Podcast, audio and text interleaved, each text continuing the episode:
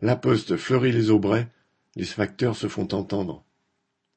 Mercredi 6 décembre, une partie des facteurs de Fleury-Saran se sont mis en grève contre les conditions de travail devenues insupportables.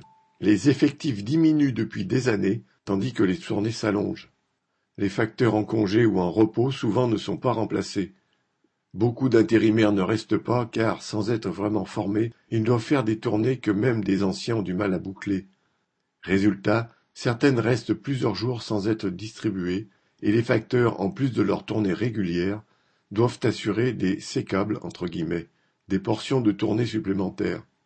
Les vélos sont en nombre insuffisant et pas assez entretenus, les batteries tombent souvent en panne. C'est une accumulation qui a provoqué la grève.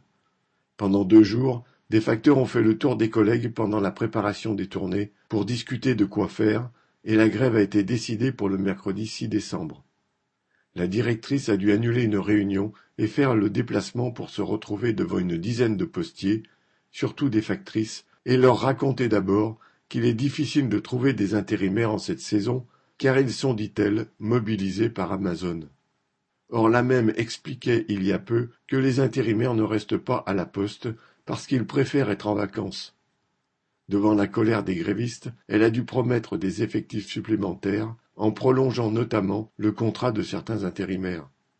La directrice pensait que les grévistes allaient ensuite reprendre le travail, mais elle a dû déchanter, car ils étaient bel et bien en grève pour la journée.